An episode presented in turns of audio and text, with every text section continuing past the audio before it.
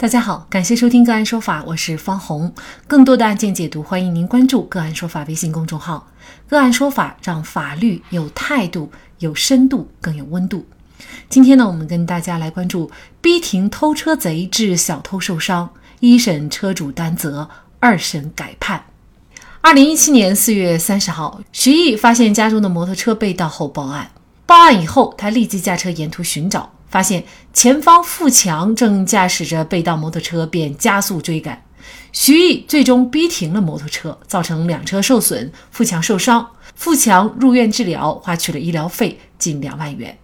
交警部门按照一般交通事故做出了责任划分认定，徐毅负事故的主要责任，富强负次要责任。公安机关对富强盗窃摩托车案进行了调查，并发现富强在这之前的两个月时间里，还伙同他人实施了另外三起盗窃。同年十月二十三号，富强因盗窃罪被法院判处有期徒刑一年九个月，并处罚金。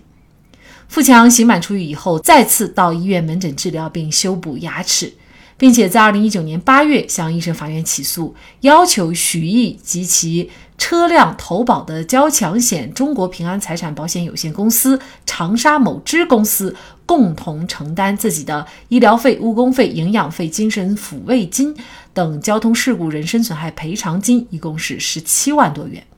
一审法院按照一般的机动车交通事故责任纠纷对案件进行了审理，认定富强的各项损失共计十二万元，判决保险公司赔付富强损失十一点五万多元，徐毅承担剩余损失部分的百分之十，赔偿富强一千二百五十五元。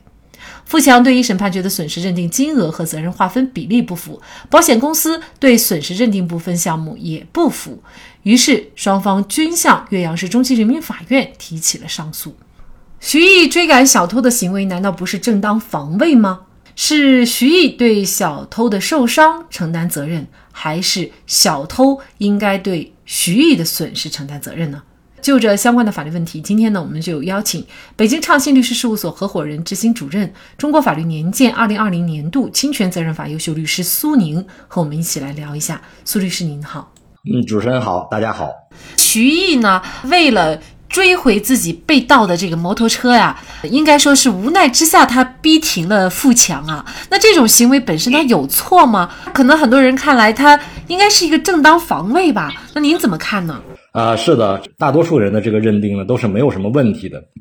这个案子呢还是比较明确的，属于比较典型的一个正当防卫的情形。根据案例呢可以看到，就是他是在发现呢盗窃者就富强这个人呢，他在驾车逃离的过程当中，徐毅呢就发现了这个情况，然后驾车呢对他进行追赶。所以驾车逃离富强的这个驾车逃离的行为呢，导致对于他偷盗。徐毅合法财产的这个不法侵害呢，仍然处于一个实际的进行的状态当中，还没有结束。所以在这个时候，那么徐毅驾车追赶他，而且为了拿回自己的合法财产，采取了一系列的这个强制的这些措施，最终呢，导致这个富强呢受到了一定的伤害。那很明显，这属于一个正当防卫的过程。所以说，在这个过程当中呢。如果说因为正当防卫再让徐毅去承担相应的民事赔偿后果的话，我们认为是不太恰当的。但是我们可以看到，就是交警是认定在这起交通事故当中啊，徐毅要承担事故的主要责任哈。可能对于富强的损失，徐毅还是要担责的。那你怎么看这个问题啊，这个其实是一个程序方面的一个错误问题啊。当然了，我不知道这个事情发生的过程是怎样的。按道理来说啊，像这个案子发生了以后，比方说徐毅逼停了富强，那么富强呢也受伤了，两车呢进行了碰撞啊，富强这边呢也受伤了。这个时候，因为富强驾驶的是被盗的摩托车，所以在这种情况之下的报警的话，一定应该报幺幺零。就它是一个刑事案件，一定要报幺幺零，由幺幺零出警来对于这件事情呢进行相应的认定。一方面呢是对于富强的这个盗窃行为啊进行一个认定，包括相应的羁押，采取相应的强制措施，这是第一。第二呢，其实也需要对徐毅的行为呢进行一个相关的笔录的记载啊、证据的调取啊等等等等。最终呢，他对就是会由公安机关也好，后边检察院、法院对于徐毅的这个行为呢做出一个最终的司法认定。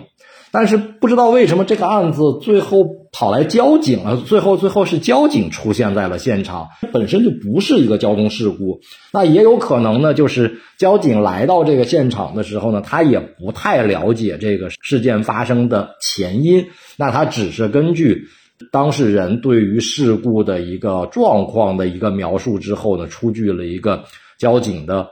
事故责任认定书，交通事故的责任认定书。就是从程序上来讲，这肯定是是是不对的。就是这个案子其实是不需要交警来进行介入的。如果正常情况下的话，如果交警出警了之后，发现这个案子是涉及到一个刑事案件问题的话，那他肯定是把这个案子转到这个刑事案件部门，而不是由交警来处理。所以说，这个案子就不应该由交警去做相应的事故责任认定。但是，这个案件一审法院呢是按照一般机动车交通事故责任纠纷对案件进行的审理。就是最后呢，法院是认定富强的各项损失一共是十二万多元，那么就判决保险公司赔十一万五千块，那么徐毅呢承担损失的百分之十，也就是赔一千二百五十五元啊。当然了，对于这样的一个判决结果，呃，徐毅是不服的，所以呢也提出了上诉哈。按您刚才的分析，这一千呃二百五十五块钱，其实徐毅也是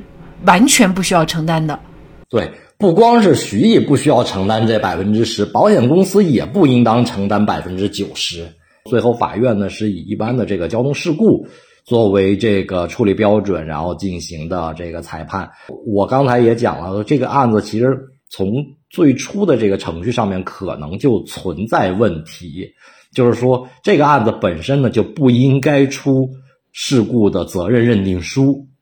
那么一般来说呢，法院呢，如果说看到这个案件呢出具了事故责任认定书的话，通常会把它当做一个民事案件，就是一个交通事故的一个侵权案件来进行处理。所以说这个案子还是我刚才讲的，从根儿上来讲，它就不是一起交通事故责任。那如果说不是交通事故责任的话，那么就不应该由保险公司和徐毅来承担。按照交通事故的赔偿标准来进行赔偿。如果说由司法部门认为了徐毅这方面采取的这个相应的措施有可能是防卫过当了，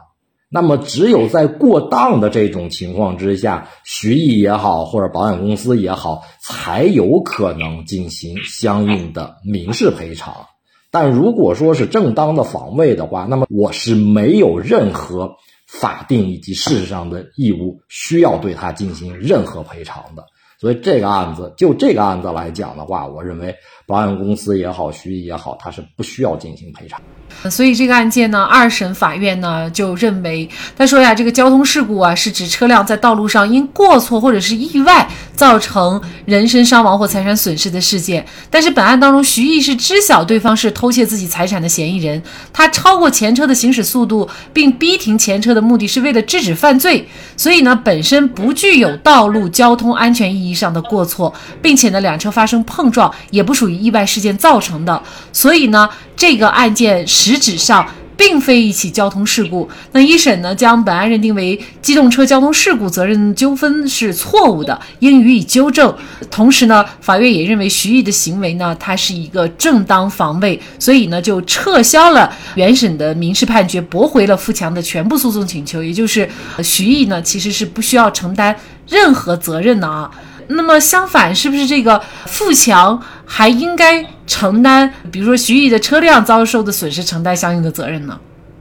是的，我认为是一定要的，因为就是我们再三讲，我们合理合法的行为不能去为对方的非法行为、违法行为去买单。那对方比如他已经上升到一个刑事犯罪的这种状态了，那如果在这个时候，我为了制止他的犯罪，我还要去考虑一些各种各样的因素的话，那很显然这种情形的话是没有办法去合理合法的保护我们的合法财产的。所以在这种情况之下，首先我觉得二审法院的这个审理的思路和这个裁判的结果是没有任何问题的啊，是确实是非常高明的一个一个审判审判的方式啊。另外的话，就像主持人您讲的，如果说在这次事件当中，对于徐毅的不管是摩托车也好，还是他自己逼停摩托车那辆车车辆也好，发生的财产损害的话，应当由富强。进行赔偿，我觉得这个一点问题都没有。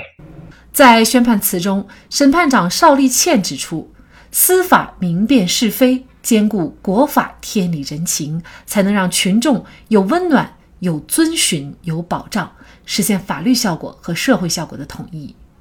如判决徐毅对富强承担民事赔偿责任，无异于鼓励犯罪，并使公民在需要制止违法犯罪行为时顾虑重重。畏喜不前，不敢于正当防卫或见义勇为。